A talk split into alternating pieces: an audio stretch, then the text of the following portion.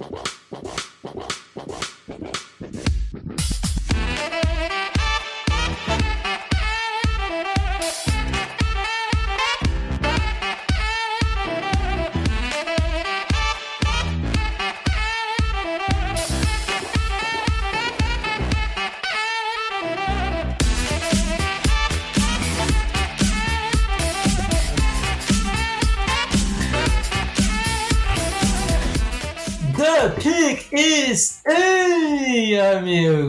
Está começando mais um podcast do On The Clock.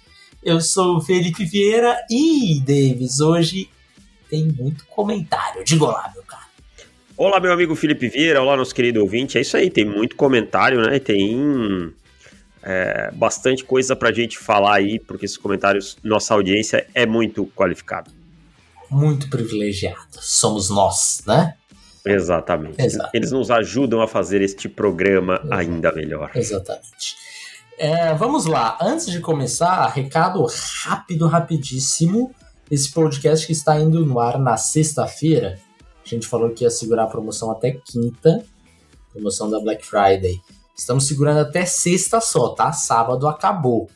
Porque na sexta, porque teve gente que falou, segura até sexta que entrar. Tá bom. Sexta-feira, dia 3 do 12, é, tá valendo a promoção ainda de 150 por 100 reais a, a assinatura anual, certo? Do On The Clock. Então você tá vendo no sábado e falou, putz, já foi. Já era, Já passou. foi. Já era, irmão. Teve uma semana para isso. É. E mais algum recado? Dá o recadinho do YouTube lá. Recado do YouTube importante. Como temos 14 comentários hoje para, para lermos e tem bastante coisa para discutir de fato, e aconteceu, aconteceram coisas bem relevantes no, no college football, né? As mudanças de, de treinadores aí foi bastante relevante. Então, esse conteúdo de ah, eu que- queria ver vocês falando do Lincoln Riley, queria ver do, do Brian Kelly. Aí vocês não vai ver, vocês não vão ver eu e o Davis, vai ver só eu, lamento. Mas lá no YouTube, tá? No YouTube eu gravei um vídeo falando sobre essa mudança, essa dança das cadeiras dos treinadores. E então provavelmente já, se não tá no ar ainda, tá a, a poucas horas de, tá?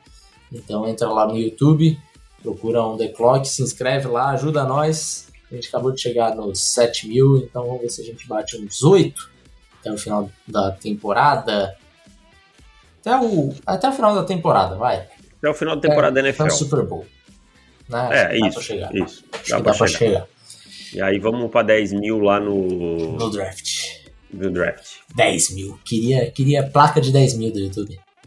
Não tem, né? Não tem. Acho que é só 100, né? Só 100. Vai. vai. É, essa vai, É uma caminhada dura. vai demorar um pouquinho. Caminhada árdua. Enfim, vamos lá, meu cara. Temos 14 comentários, então, sem mais delongas, vamos começar. Vamos lá. Primeiro, Márcio. Boa tarde, amigos. Primeiramente, parabéns pelo excelente trabalho. Curto muito os podcasts e vídeos produzidos. Amigos, pergunta hoje sobre o modelo de construção. De reconstrução de time. Preferem começar a reconstrução pelo QB ou começar montando o time e colocando o QB depois, subindo no draft, por exemplo? Pergunto, pois a segunda opção foi utilizada por Chiefs, Bills, Ravens e foram times que em dois ou três anos viraram contenders. Penso que é uma boa forma de aproveitar o contrato de calor e também para avaliar o QB visto. Ah, visto que não tem aquelas desculpas. Ah, mas não tem alvo. Ah, mas o L é uma bomba. Outra vantagem disso é que na hora de renovar o contrato, o time não se coloca em uma posição de não saber se insiste ou não no QB. Desculpem pela pergunta longa, mas quis explicar o raciocínio. Abraços de um também catarinense. Aqui, é, o e-mail dele é Márcio Ropelato. Ó. Ropelato tem muito aqui em Jaraguá, cara. Tem muito mesmo, capaz dele ser daqui. Então, cara, vai lá, começa aí, Felipe, vai lá. Eu acho que é uma belíssima estratégia. É uma estratégia é, que, se você acertou o QB ali na hora certa, você se dá muito bem. Então, eu acho que é, era, seria o caminho que eu tomaria. Mas, assim como a, a, os prós aos contras, tem o contra desse. Se você errou o quarterback, pegou um cara é, que você viu que não é o, o franchise player, né, que o B, você vai ter, você vai perder quase todos, quase tudo que você construiu junto, sabe? É, é porque aí vai a janela vai fechando. A janela vai fechando dos outros e assim, ninguém vai querer, ah não, não vou ficar aqui pra pô, tem nem, nem QB ou alguma coisa do tipo. Então as coisas mudaram, mudam assim rápido, de um ano para o outro se, se acontecer isso. O caso de você conseguir construir o seu elenco é, ter o QB primeiro, você consegue é, ser mais assertivo na free agency, porque é mais fácil de você convencer tal jogador, é, jogadores contenders que querem brigar por alguma coisa porque já tem um QB e tudo mais. Então é um caminho mais difícil de você encaixar. É, você tem a vantagem de você ter a certeza se é ou se não é aquele aquele quarterback, né? Não fica um caso. Se bem que o Baker nem é um caso desses, né? Porque eu acho que o Baker ele tinha bastante, bastante arma e bastante proteção ao, ao seu redor para ele mostrar isso. Mas é, não fica nessa de, ah, será que é, será que não é? é? Era o caminho que eu iria, principalmente focar na minha OL, cara. Pelo menos eu, eu quero para eu pegar o meu QB, eu quero pelo menos ter meio que garantido um tackle de altíssimo nível e algum jogador do interior da, da minha OL também de altíssimo nível.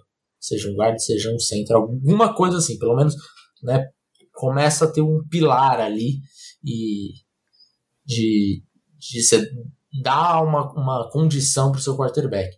Mas é o caminho mais difícil, mas acho que no final das contas é o melhor.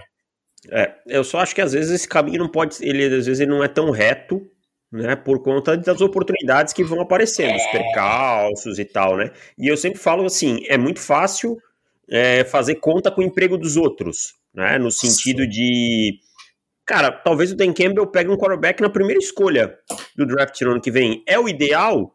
Não é. Para mim não é. Mas se ele tomar uma outra temporada, vamos dizer que ele ainda ganha o jogo esse ano tá? Vou, vou ser gentil. Vamos dizer que ele termine com 1, 15, 1. E aí, ano que vem, ele termina com 3. É, agora é 3, 13, né? 3, Dificilmente 14. ele. Ah, não, 14, tá certo. 13 era antes. É, tô contando os empates. Matemática, matemática. É. E aí, cara, se ele é, termina com três vitórias no ano que vem, a probabilidade dele estar empregado em 2023 é muito pequena. É. Ah, mas você está me dizendo então que os que o, os Lions estão perdendo só por causa do Jared Goff? Não, não é isso. Mas o Jared Goff é um fator grande. Se você drafta um quarterback, você ganha meio que um salvo-conduto. Olha, eu preciso de um tempo para desenvolver. O Goff vai jogar os seis primeiros jogos e tal. Em 2023, esse cara vai ser. Aí ele entra, faz umas duas ou três boas partidas, sabe?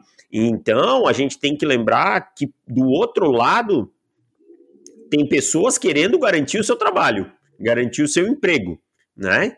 Nem sempre elas vão estar pensando só no que é bom para a franquia. Elas vão estar pensando também no que é bom para elas. Errado estão? Não estão. Porque. Opa! Passou uma moto aí. Porque é... a franquia, a hora que achar, vai mandar eles embora e acabou. Sabe? Vai mandar embora e acabou. Então, é, o caminho ideal, concordo com o Felipe em 100% do que ele falou. Só queria fazer essa ressalva que às vezes ele é mais tortuoso, né? Ele é mais tortuoso do que a gente pode prever. E tem um outro ponto também, né, que a gente não, não tinha pensado e me veio aqui na, na cabeça agora. Vamos lá, vamos supor que você é um time que só falta o QB. Você está no, no, no ano de 2021 agora você percebeu e fala, pô, minha, eu tenho muita arma, eu tenho proteção, tá lá, minha defesa é boa, só falta, só falta o QB. Aí você vai para 2022, cara. Um draft que, na teoria, não, não vai te trazer um, um grande QB. E aí, meu parceiro? Você passou um QB em 2021 porque você achou que você não estava pronto, por exemplo. E agora? Você vai ficar sem QB de novo. Vai, é. vai para 2023? Esses jogadores que você tem agora vão segurar até 2023? Vão aguentar o tranco? Vão aguentar? Você vai conseguir pagar o salário que precisa pagar para ele agora? É complicado, cara. Complicado. É, tem, eu acho que é uma resposta que não tem certo e errado, assim. Tem filosofias de trabalho, sabe? E, e muito situação, né? É, é. Qual é a situação? É. Agora, vamos dizer assim, você não tem um time muito pronto também, né? Como era Jacksonville. Você vai fazer o quê? Você vai descer e deixar o Trevor Lawrence embora? É. Passar? Também não dá, né? Não dá, não dá. Então, são, são coisas que é, vai, vai variar muito conforme a situação. Mas a, se puder escolher, eu concordo 100% com você. Acho a filosofia ideal montar o time e tal. Obrigado, Márcio. Vamos seguindo aqui, Edu Lins. Chama que vem está 6-26 quando vai para o intervalo perdendo. Acho incrível como ninguém questiona a dificuldade dele de se adaptar aos jogos. Por que isso não é mais comentado e isso não sofre mais questionamentos? Olha, eu vou discordar um pouquinho de você. Eu acho que isso aí é bastante falado. Eu acho que isso só não é repetido porque não é novidade. Né? Que o Chama que vem tem sofrido para fazer ajustes quando está atrás do placar, quando o plano A não funciona, eu acho que já não é novidade. Né? Inclusive, teve um ano depois do Super Bowl que a gente passou uma temporada inteira aqui falando exatamente, exatamente, isso. Tipo, olha, o que você fez lá agora já não é mais a novidade. Você tem que Exato. arrumar outra coisa. E eu vou dizer, o McVeigh de 2020 foi muito bom. O de 2021 tá parecendo de 2019. Aham. Uhum. Né? Ou seja, precisa também se reinventar rápido durante a temporada. Cor sim, cor não. Chama aqui, é, é isso? pode ser, pode ser. E, tipo, tem os caras falando que o Baker é assim, joga um ano bem e um mal, um ano bem e um mal. Então ano que vem pode renovar que ele vai jogar bem. Então é isso, cara. Eu acho que é, é um problema grave do Chama que veio, tá? É um problema grave, como é um problema do Caixena fechar jogos e, é, em, em jogos decisivos e tem alguns outros treinadores que têm seus problemas, mas é um problema gravíssimo para mim. Vamos seguindo? Vamos. Arthur Medeiros, salve mestres do draft, providenciando minha assinatura com a Black Friday. Show de bola, obrigado, Arthur. Já Uma perguntinha. Tá show de bola. Bora, desculpa. Uma perguntinha. Buffalo deve ser um time que vai para os playoffs, mas não estou sentindo firmeza em Super Bowl, talvez nem final de conferência. Calma, Arthur, calma que eu acho que dá, tá? Eu acho que dá para pensar assim, eu acho que tá tudo muito. Acho que você tá sendo aquele. O torcedor. Tem o torcedor assim, aquele extremo otimista, né?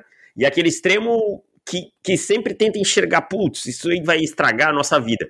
Como torcedor de Buffalo, eu diria para uh, ah, para o torcedor de Buffalo, eu diria: tenha um pouquinho mais de calma, que esse time é bom, cara. Esse time é bom, tá? Esse time é muito bom. Tá? Para mim, e eu não sei se o Felipe concorda, é, é o melhor elenco da IFC, cara. Concordo. Concorda? Em elenco, não tô dizendo que vai produzir Concordo. mais que os outros e sim, tal e tal. Sim. É. é. que daí tem, tem aquela coisa, né? Você, eu, eu acho que o Arthur deve ser, deve ser torcedor de, de Buffalo, mas é, é assim, quando, assim. Quando você tá ali, você sabe que seu time tem aquelas fraquezas. Ah, o jogo terrestre, na defesa com o jogo terrestre é meio, ah, meio problemático, não sei o quê. Você sabe que tem problemas. Mas os outros times nessa temporada também têm problemas do mesmo tamanho, sabe?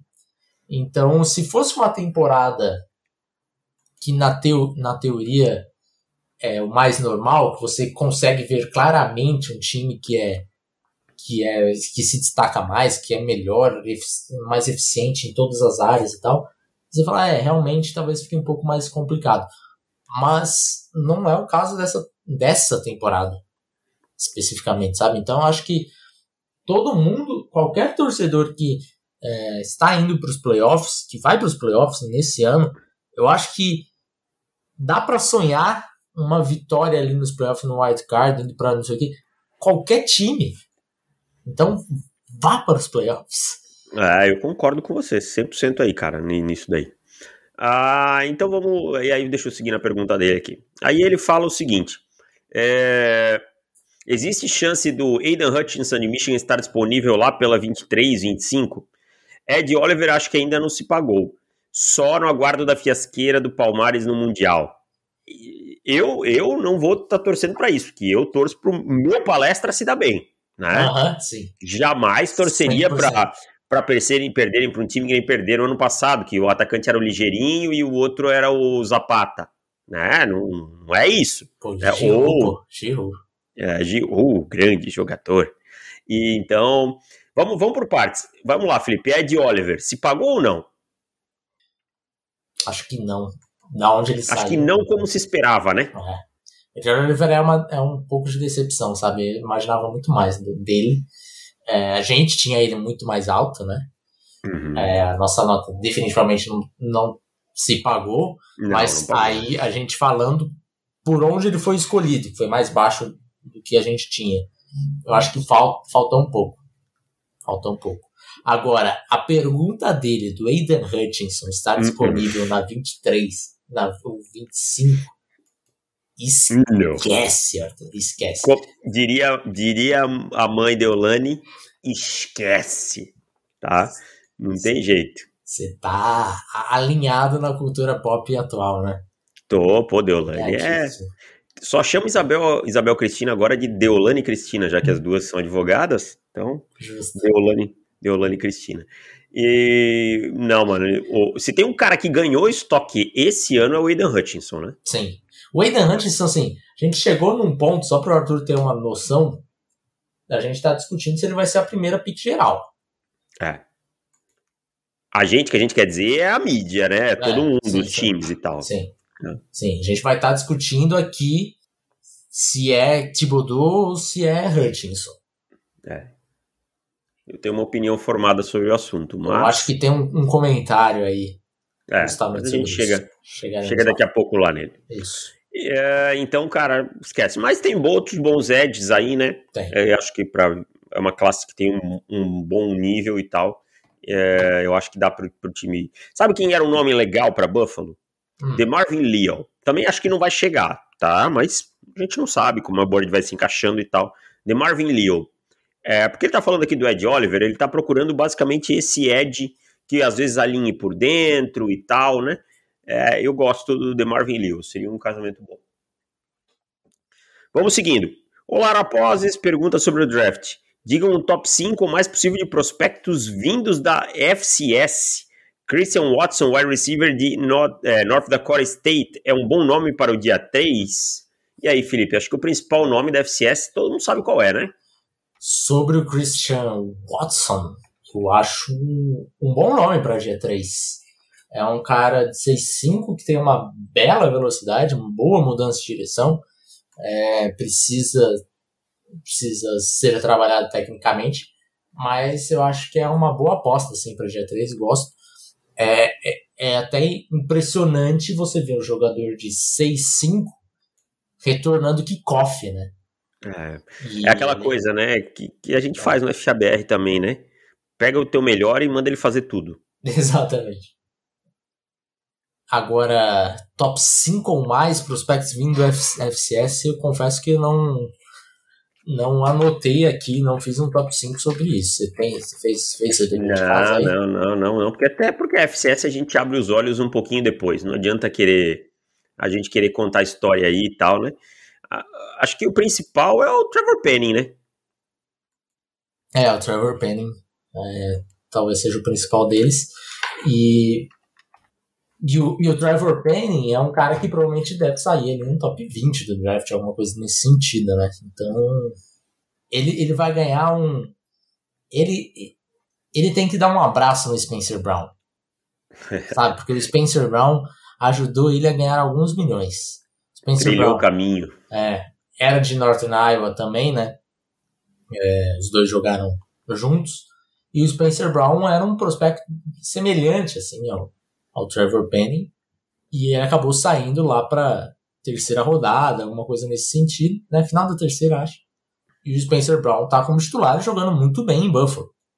Então, o pessoal que vi- via o Spencer Brown tinha dúvidas, já tá começando a olhar o Trevor Penny, porque acho que eles são até jogadores de níveis semelhantes. Talvez o Penny, como prospecto, seja um pouco melhor, mas não acho que seja tanta diferença assim, não. É, e aí você vai falar, bom, se a gente olhar no Spencer Brown o que ele está produzindo, ele era para ser um jogador de primeira. Então, dá para começar a imaginar um Trevor Penny por aí. Então ele ele ganhou um, cara, acho que no mínimo um round aí junto com graças ao Spencer Brown, sinceramente. Exatamente. É, abraços de Santa Catarina também, ó. Gian. Um abraço, Gia. O que a gente tem de audiência de Santa Catarina, acho que você é o poderoso chefão de Santa Catarina. Capaz, quem me dera, rapaz, quem me dera. Sou, sou um rapaz latino-americano sem dinheiro no banco e nem parentes importantes. é, seguindo Gabriel Silva, fala mestres. Minha dúvida seria sobre Aidan Hutchinson e Kayvon Thibodeau. Qual deles é o primeiro das suas birds e qual a diferença e a distância entre eles atualmente? Vou falar antes essa aqui. A diferença entre eles caiu bastante Porém, para mim, Kevin Thibodeau é o melhor edge dessa classe e vou dizer também, até com uma certa folga em relação ao Aidan Hutchinson. Aí entra um ponto, né? O, o Thibodeau, caraca, eu ia falar um Hutchinson, enfim, o Thibodeau, ele não, não teve uma temporada tão hypada quanto do Hutchinson.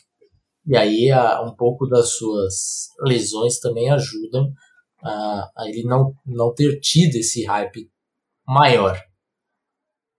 Mas o que o Hutchinson jogou nessa temporada, assim, olhando só o que o que foi nessa temporada e jogador para jogar amanhã, no domingo, o Hutchinson está mais pronto. Mas, pensando em futuro, eu fico com o Davis também. Acho que o Thibodeau tem mais potencial do que o Hutchinson. Ah, eu acho que o Thibodeau é uma daquelas espécies assim que você vai olhar daqui dois, três anos e pensar, putz, que bom que eu consegui draftar esse cara. Uhum. Uh, seguindo, Bruno, salve galera, parabéns pelo trabalho por abrir esse espaço para que também participemos do podcast. Peço desculpa se a pergunta for longa. Quão cru Ronnie Perkins chegou no NFL para não estar nem sendo ativado e se a fase do Judon ajudaria ele, já que a OL está se preocupando mais com o Matt Judon.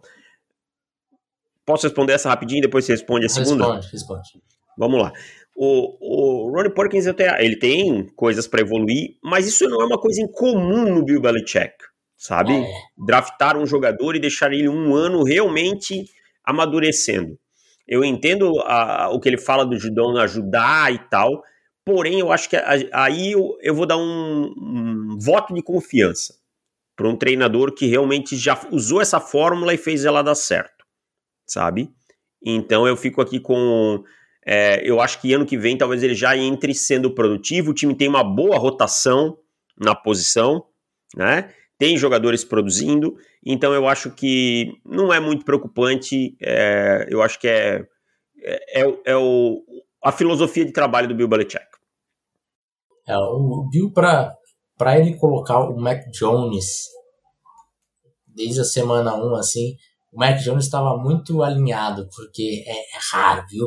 O Ramon Stevenson mesmo, que a gente fala, tem falado tão bem aqui no podcast, é um cara que, para mim, ele, ele, já era para ele ter assumido esse backfield há algumas semanas.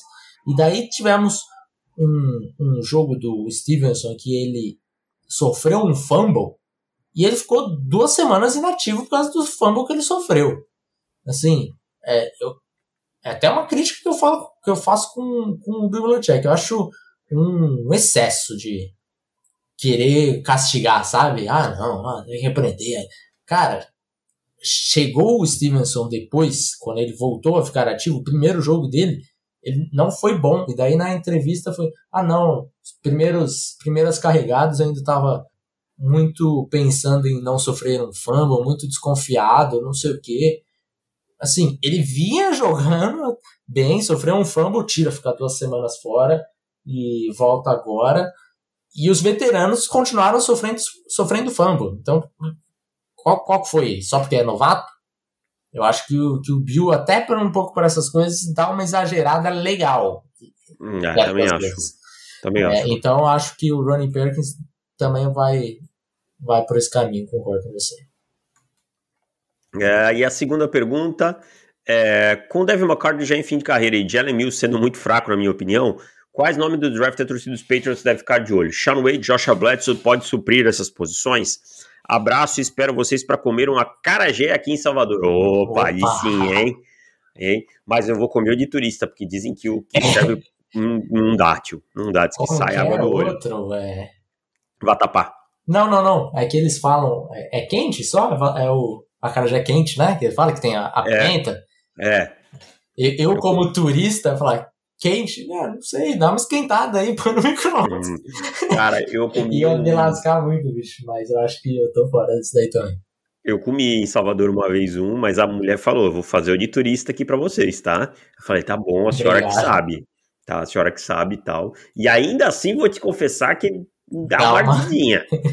Cara, o vô da, da Luana, velho, o que esse bicho come de pimenta, assim, pura, Tá é, é inacreditável. Sabe aquela pimenta, hum, não sei nem qual que é o nome, mas é uma pimenta é, mexicana mesmo, que ele, ele tem até no...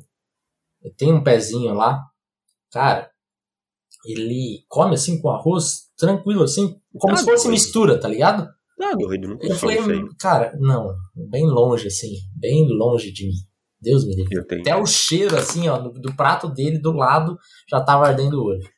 Eu, eu, eu me, me arde os olhos só de pensar. Mas enfim. É, e aí, Felipe? Dá Sean Wade, Joshua Bledsoe é muito pouco e já tem que pensar num cornerback? Tá, eu acho que dá pra começar a pensar em alguma coisa. É, tudo bem, o Sean Wade era um cara que que é um prospecto interessante, mas não dá pra esperar que ele vai ser uma estrela, né? Ah, se ele fosse uma estrela, eu acho que que Baltimore já não tinha trocado. Já É, tinha percebido, né? Ah, não, esse cara aqui é diferente. São acontece, acontece, mas são raras as vezes um jogador é trocado assim, logo de cara, e fala, pô, olha, o cara virou. Como que esse time deixou passar? De- depois que ele estava dentro de casa e você estava analisando ele. Eu tenho muita confiança assim, no Wade nesse ponto de, ah, não, pode ficar tranquilo. Eu acho que tinha que ver mais dele é, para ter uma resposta disso. Não dá para querer contar nesse, nesse momento. Assim. Acho até foi uma boa aposta dos Patriots, né, a troca.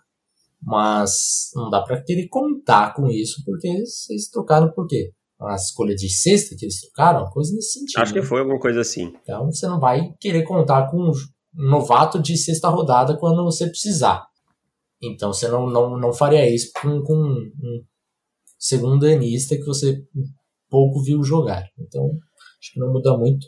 E eu iria, se fosse o caso aí, né, de, de não ter nada aí na free agency, de atacar sim essa posição, porque de fato o Jalen Mills não dá. Não dá, né? Também acho. Acho que é assim, o sistema às vezes maqueia as falhas dele, sabe? Claro, ele pode ter uma ou outra partida melhor e tal, mas também acho que não dá, não.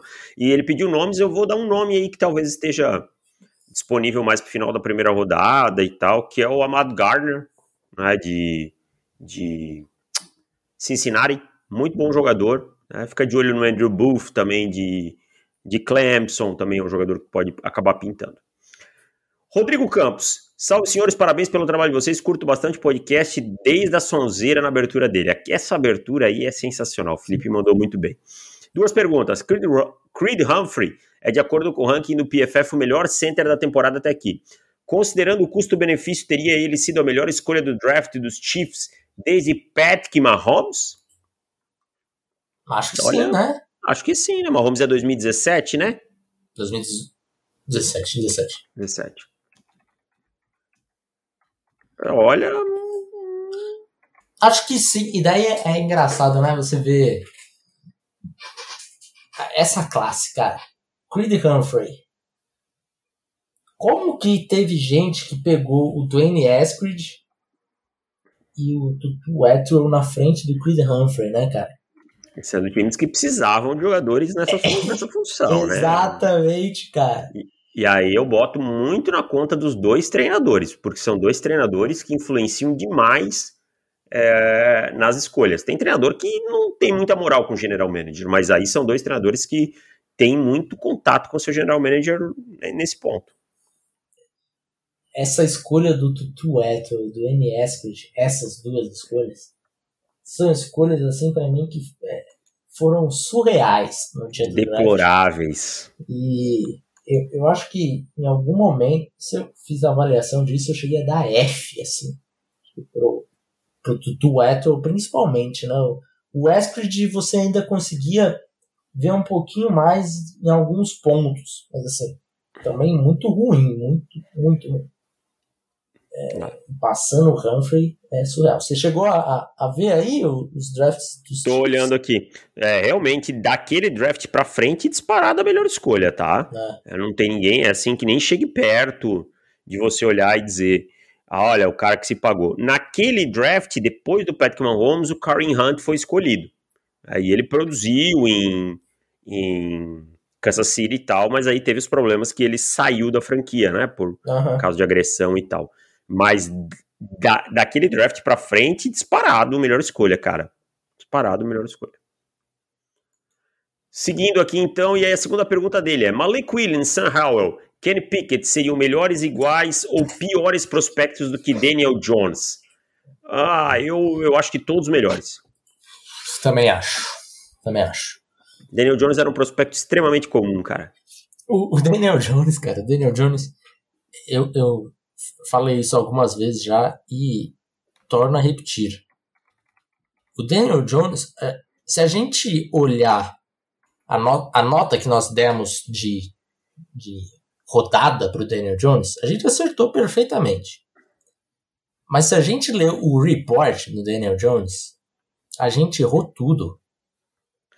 Mas aí eu vou te dizer, a gente errou ou, ou era diferente mesmo? Porque é, não, é, exato, volta exato. no tape, né? É, não Ele tem era como, outro é, jogador. Não tem, é, é outro jogador, é, é isso. É, eu nunca peguei um prospecto que eu olho o tape do college e, e olho o tape da NFL, sim, se não me falam que é o mesmo jogador, eu jamais vou acreditar. Ah, qual o jogador? Você está vendo um borrão aqui. Cara, nunca que eu ia colocar Daniel Jones de Duke. É esse cara que tá como quarterback dos Giants. Mas nunca, porque assim, como era o Daniel Jones lá no college?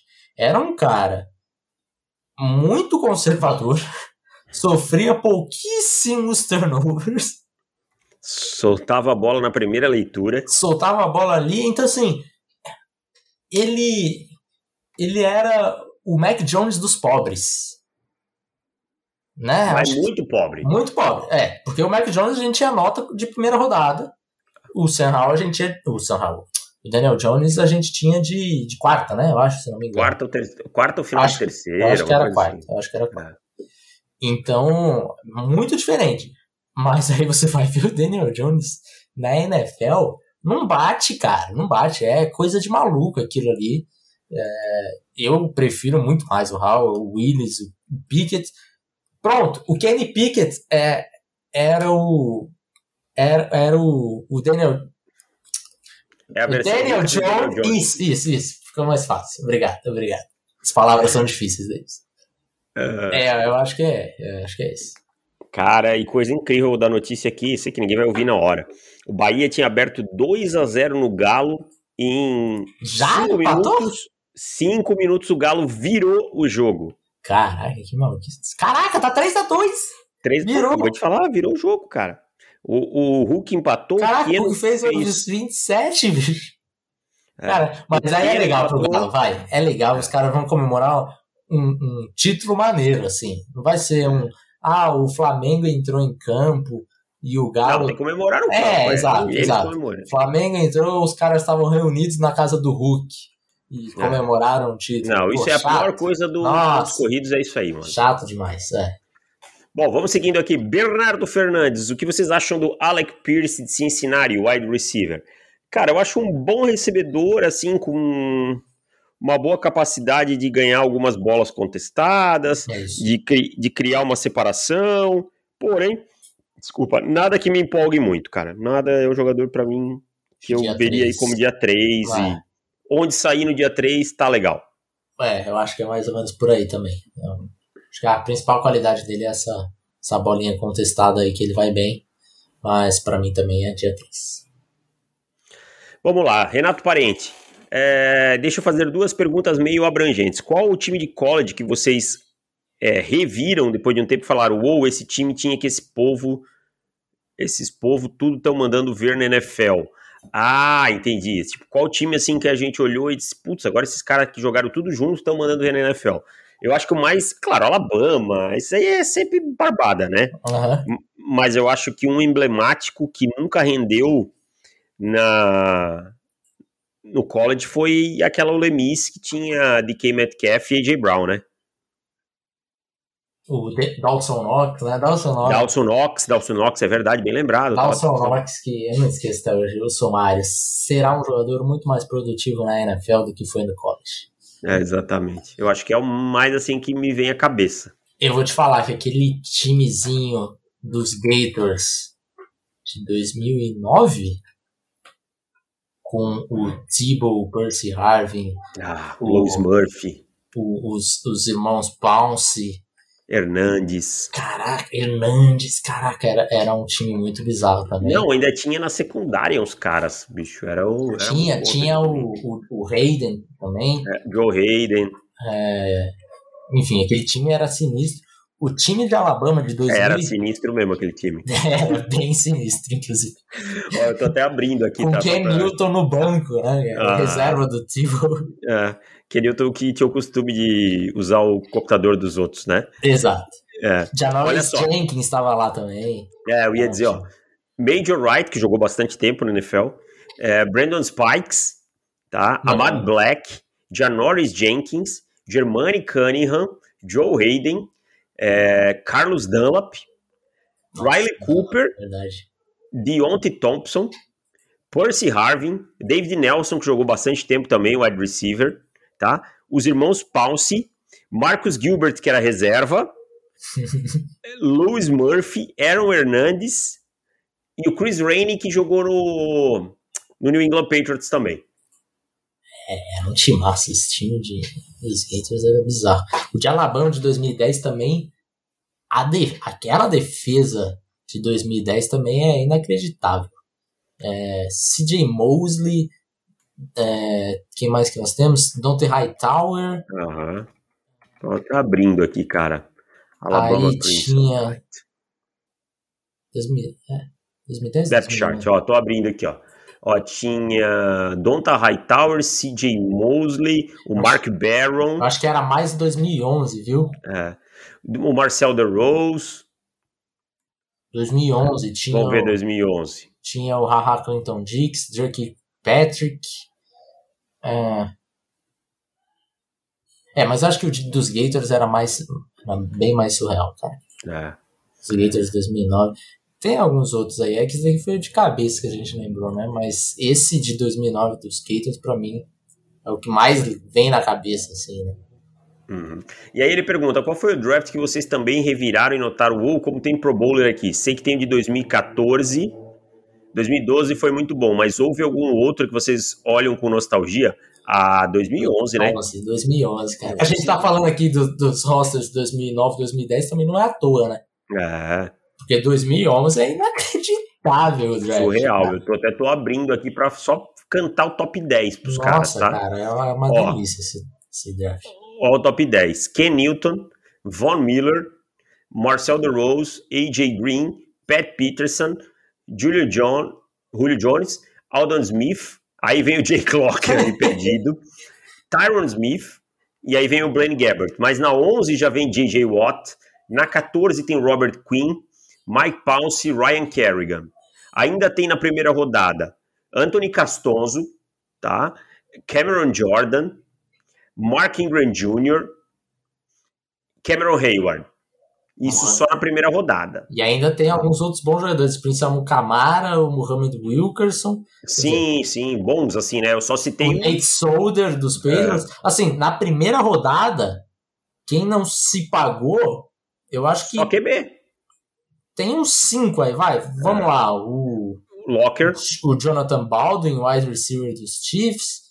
Uh, o Nick Farley, de Chiefs Nick Lions. Farley. Que era um monstro em Auburn. É. Uh, Christian Pounder. Christian Ponder. É, o, o Gabe Karimi, ofensivo tackle dos Bears. E é. acho que o Derek, Derek Sherrod, é, dos Packers, que eu também não lembro. Mas assim, olha aqui, os outros que a gente não falou, que também foram bons, até bons jogadores, cadê? Que eu perdi aqui. O Adrian Claiborne ainda foi útil. O Corey Liuget também foi bastante útil para os Chargers. Cara, assim, a taxa de acerto da primeira rodada de 2011 é, é inacreditável. E a gente tá falando aqui de uma classe talvez com uns 6 hall, hall da Fama, sei lá, uns 5, 6 Hall da Fama. É. Cara, você ideia, quatro anos depois, Kenilton e Von Miller estavam sendo estrelas dos seus times no Super Bowl. É. Né? Então isso fala muito sobre quão bom foi esse, essa cabeça de drafting especial.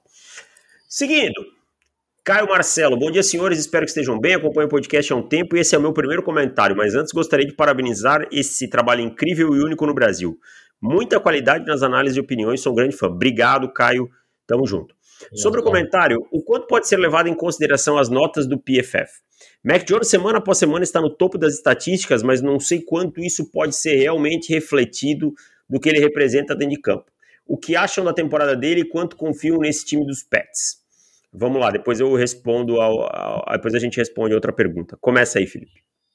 Responde essa, que eu acho que eu, eu, eu, já falei tanto do Mac Jones, é, não falei aqui no, no, no On The Clock, mas é, sempre que me chamam, me perguntam do Mac Jones e tal, e eu acabo sempre falando da mesma coisa. Quero ouvir da sua boca para ver se a gente vai falar a mesma coisa. Então, vou, vou, responder primeiro do Mac Jones. Mac Jones é um bom quarterback calouro. Tem feito uma boa temporada para um quarterback calouro. Gosto de frisar essa parte, tá? Vi gente falando em, em Mac Jones top 10. Vi gente falando em que Mac Jones é um dos melhores calouros de todos os tempos. Gente, você, calma. Você chegou a ver aquela enquete que estava rolando no Twitter? de uma Holmes ou uma. Ai, cara. É doideira isso é, aí, assim, né? É, é, é por isso que, que, tem gente que pega, pega a birra com a torcida dos Patriots, sabe? Porque o clubismo, às vezes, chega Cega. a fazer mal, cara. É. Então, assim, os Patriots não estão onde eles estão por conta do Mac Jones e do ataque. O Mac Jones e o ataque são sólidos, têm feito as coisas bem, mas os Patriots estão onde estão por conta da sua defesa, que é fora da curva nessa, especialmente depois ali da semana 6, 7, tá? Acho o Mac Jones um bom quarterback, acho que o envolto dele tem facilitado, acho que ele tem um treinador muito fora da curva, né? E quanto a isso, quanto isso ajuda. Não estou demeritando nada dele, não tiro absolutamente nada dele, porém, não achem que o Mac Jones daqui três anos vai ser muito diferente disso. Quando vocês ouvirem aquela bobagem, ah, não falaram que o Mac Jones não passava em profundidade, olha aí, fiquem cientes que é o seguinte, todo quarterback vai passar em profundidade. Todo quarterback tem força para lançar 40, 50 jardas. A questão é com qual constância e com qual velocidade e esse tipo de coisa. O sistema dos Patriots não exige isso do Mac Jones e isso é bom para ele. Se ele precisasse disso, ele teria mais problemas. Porém, vale a lembrança, é um quarterback calouro. Em algum momento vai espalhar a farofa, como já espalhou contra o Saints, tá? Então, assim, é uma boa temporada de calouro. Essa é a minha opinião. Ah, tô com você. É, eu acho que ele caiu num lugar perfeito para ele, assim, é um casamento perfeito e assim, a gente falou isso sempre, sempre, no momento que foi draftado a gente falou isso. É, é um ótimo casamento para ele e para os Patriots, perfeito. Vai dar, vai acontecer tudo do jeito que, que ambos precisam. É, então, o Bill Belichick está acostumado com esse tipo de, de ataque, o ataque vai funcionar super bem, para ele vai ser super bem também. É, mas hum, calma, ele não é o novo Tom Brady, pelo amor de Deus, gente. Pelo amor de Deus, sabe? Calma. É isso aí, concordo com você. É, e ele pergunta das notas do PFF. Cara, notas do PFF, as métricas, eu acho o PFF maravilhoso fornecendo estatística. Porém, as métricas eu discordo de grande parte delas, de, da composição delas. Então, eu não levo tão em conta. Eu acho legal para você ter uma ideia, assim, mas. Acho legal quando é favorável ao que a gente quer falar. Isso, isso. PF, PFF tem aquela, tem aquela famosa, aquele famoso clássico que diz: PFF só serve quando é a meu favor. Ai, ai. Seguindo, ele faz outra pergunta. Nikhil Harry foi um bust por culpa própria ou também acham que ele foi mal utilizado? Sempre teve pouquíssimos targets, porém quase sempre conseguia recepção, terminando com 1, 2, 2, etc. Acham que ele ainda pode se encontrar ou precisa tentar rever sua carreira em outro time?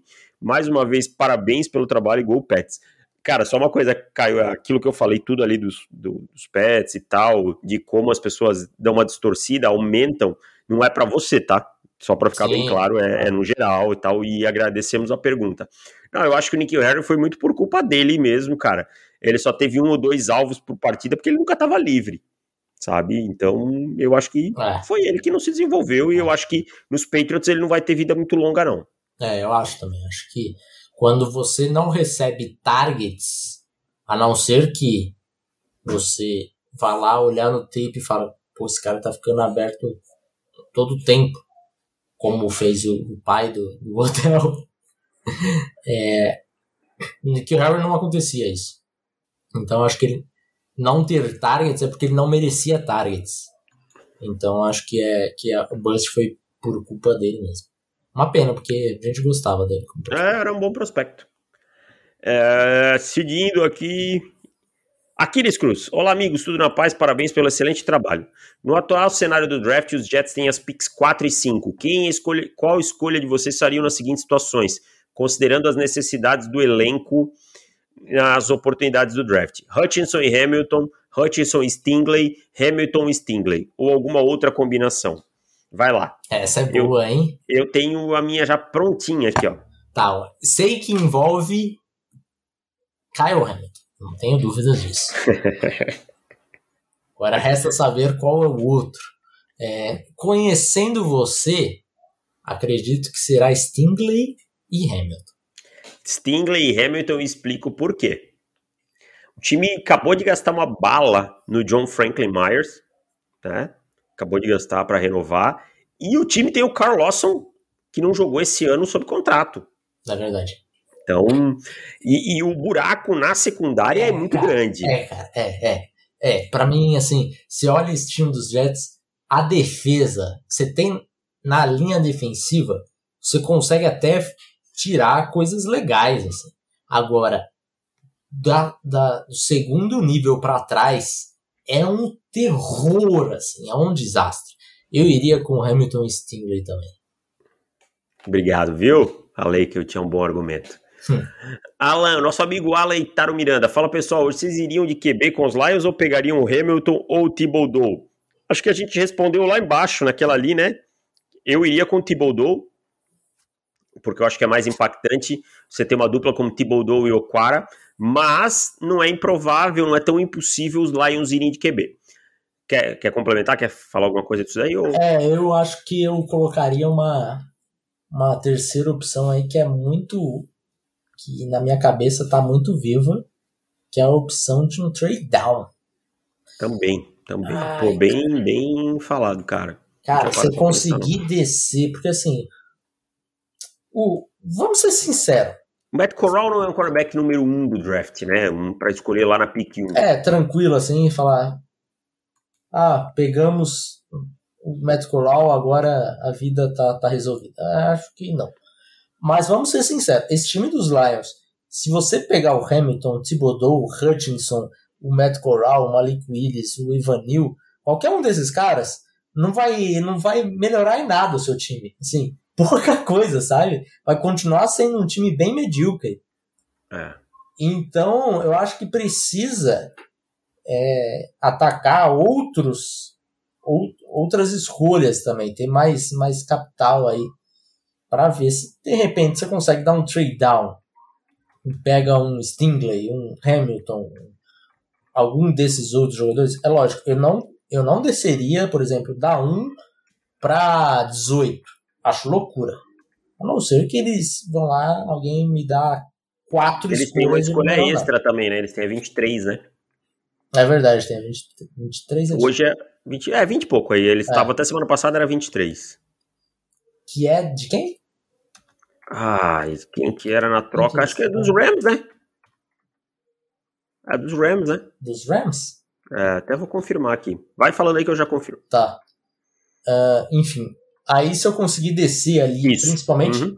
do ficar dentro do top 10 e pegar algum desses caras que eu falei, Vanil, não sei o que, não sei o que, e uma outra escolha ali, é, de repente uma primeira do ano que vem e tal, eu acho que é o caminho que eu tomaria, porque você já vai para o ano que vem, uma classe, na teoria, melhor de quarterbacks, você vai continuar sendo horroroso na, em 2022. Lamento, torcedor dos Lions, que acha que vai ser competitivo em 2022, não vai. Especialmente se o Dan Campbell continuar sendo o treinador. E aí você pega o QB na, na, em 2022, vai ter uma escolha top 5 com, com muitas chances. E, e outra escolha extra ali que você pode pegar ó, um outro tackle, um wide receiver, alguma coisa nesse sentido. É. É, e seguindo aqui com a pergunta do, do nosso grande amigo Eitaro, tenho visto muitas birds do David Bell como quinto wide receiver ou abaixo, porque vocês têm, é, porque vocês têm ele hoje como wide receiver um dessa próxima classe.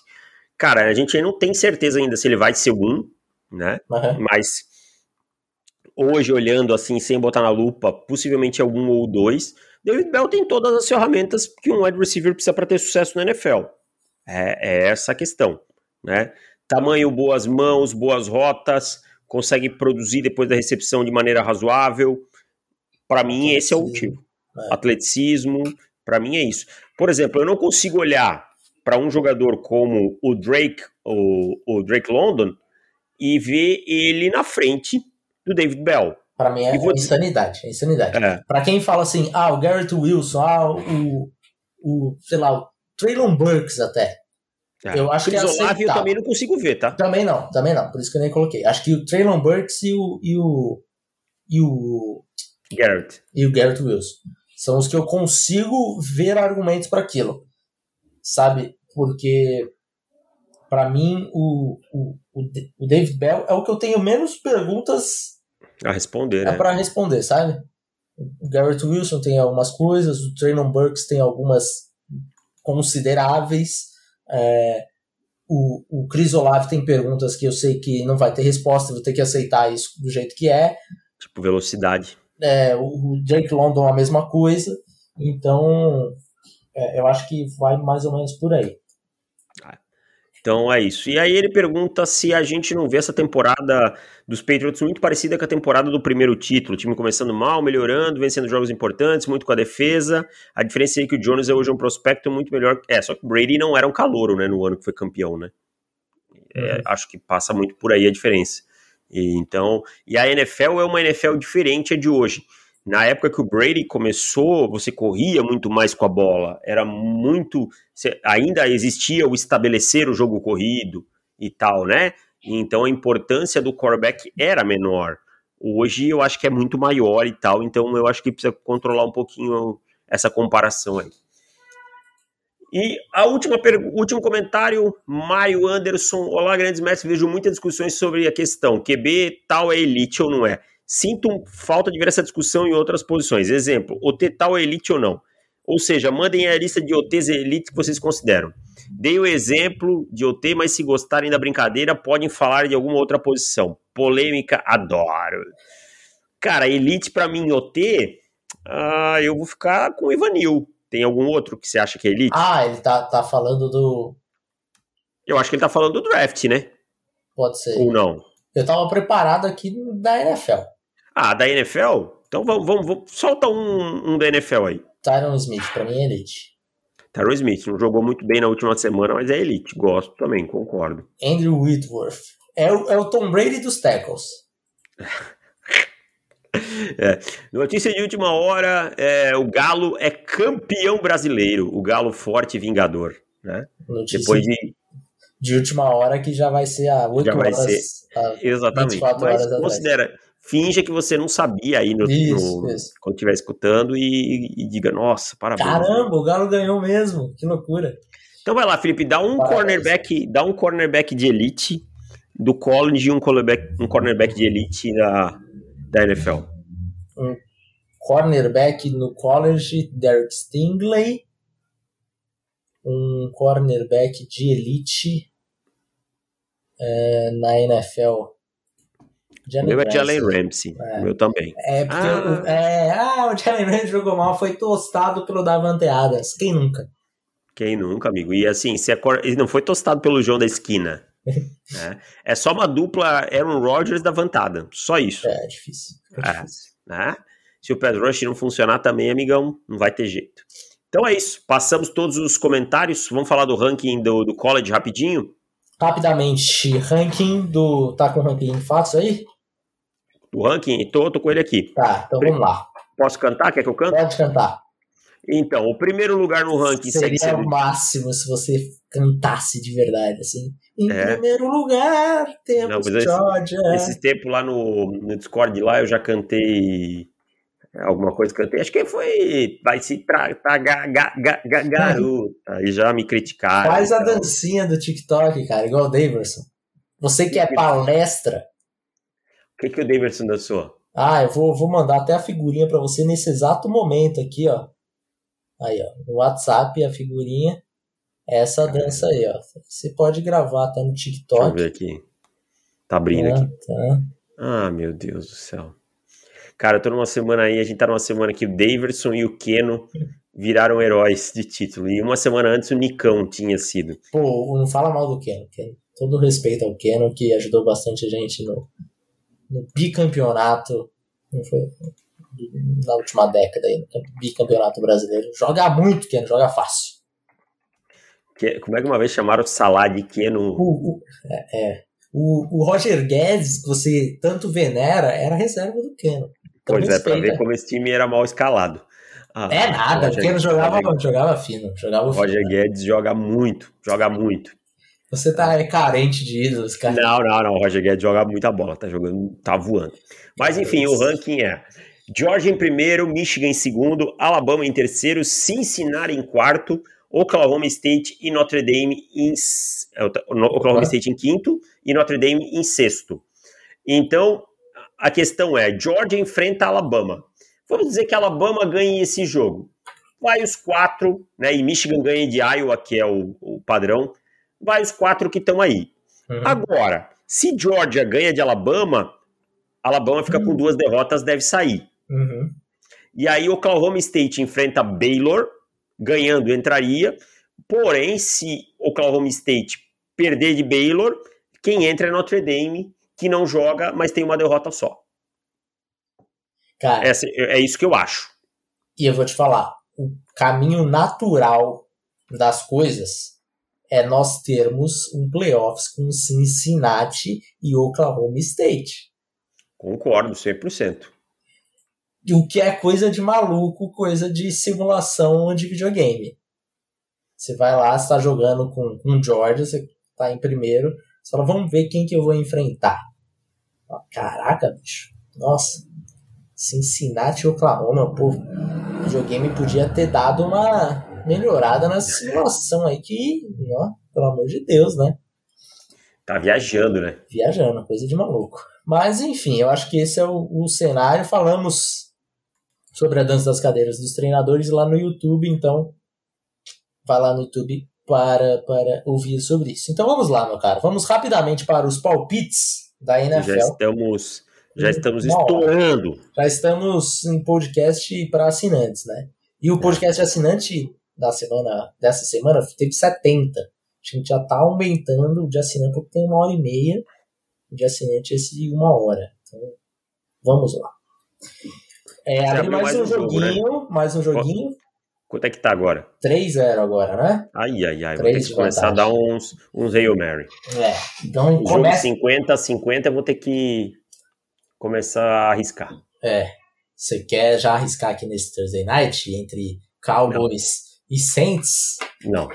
Então, eu vou no, no Cowboys, você vai no Cowboys também, porque você não é Sim. otário. Não. Eu, sou, é. eu tenho que arriscar, mas também não virei idiota. Exato. Exato. É, Bucks e Falcons em Atlanta. Eu vou com Bucks. Bucks.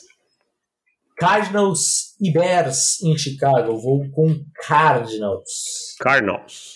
Chargers e Bengals em Cincinnati. eu vou com Bengals. Esse é o jogo que você pode dar aquela riscadinha. Eu sou obrigado a dar uma riscadinha aqui, eu vou com os Chargers. Chargers. Vikings e Lions em Detroit. Eu vou com Vikings. Vikings. É isso. O jogo apostou em Vikings. Parabéns, Detroit Lions, pela primeira vitória. Porra. Já pensou? Campbell. Não, aí é muita zica, né? Aí é foda. Giants e Dolphins em Miami. Eu vou com Dolphins. Dolphins. Eagles e Jets em Nova York. Eu vou com Eagles. Eagles. Colts e Texans em Houston. Vou com Colts. Vou com Indianapolis Colts. Football Team e Raiders em Las Vegas. Joguinho bom também para você arriscar no contrário, Davis. Vamos lá, eu vou, vou obrigar você a apostar em Taylor Heineken. Eu vou não, essa Raiders. eu não vou não. Essa não? eu não vou não. Essa ah, eu vou Raiders. achei que você ia. Ó, o torcedor do, do, de Washington sabe por que eu estou falando isso. Quem é o torcedor e assinante, né? Quase é. todos os torcedores de Washington são assinantes nesse, nesse podcast. Se você não é assinante e é torcedor de Washington, você está errado. Vamos lá. Jaguars e Rams em Los Angeles. Eu vou com Rams. Rams. Rams, Ravens e Steelers em, ba em Pittsburgh. Vou com, com Baltimore, vou com Ravens. Baltimore. Niners e Seahawks em Seattle. Vou com Niners. Niners. Broncos e Chiefs em Kansas City. Vou com Chiefs. Vou com os Chiefs também. E Patriots e Bills em Buffalo. Esse eu vou com Buffalo. Ah, não, me quebrou. Eu vou com Buffalo também. Você tava achando que eu ia com? Com os Patriots, eu tava. Porque eu, eu, eu, fiz um discurso no podcast fechado, né? Que tem uma chance é. grande dos, dos, dos, Patriots ganharem esse jogo e tal, tal, tal. Mas não, vou com, com Buffalo. É isso. Fechamos aqui, voltamos semana que vem com mais podcast. Deixe seu comentário aí, que esse podcast foi muito bom, porque teve muita pergunta bacana. É isso. Um abraço para todo mundo e até mais. Tchau. Valeu. Tem uns torcedor do Galo passando aqui, ó. Olha aí.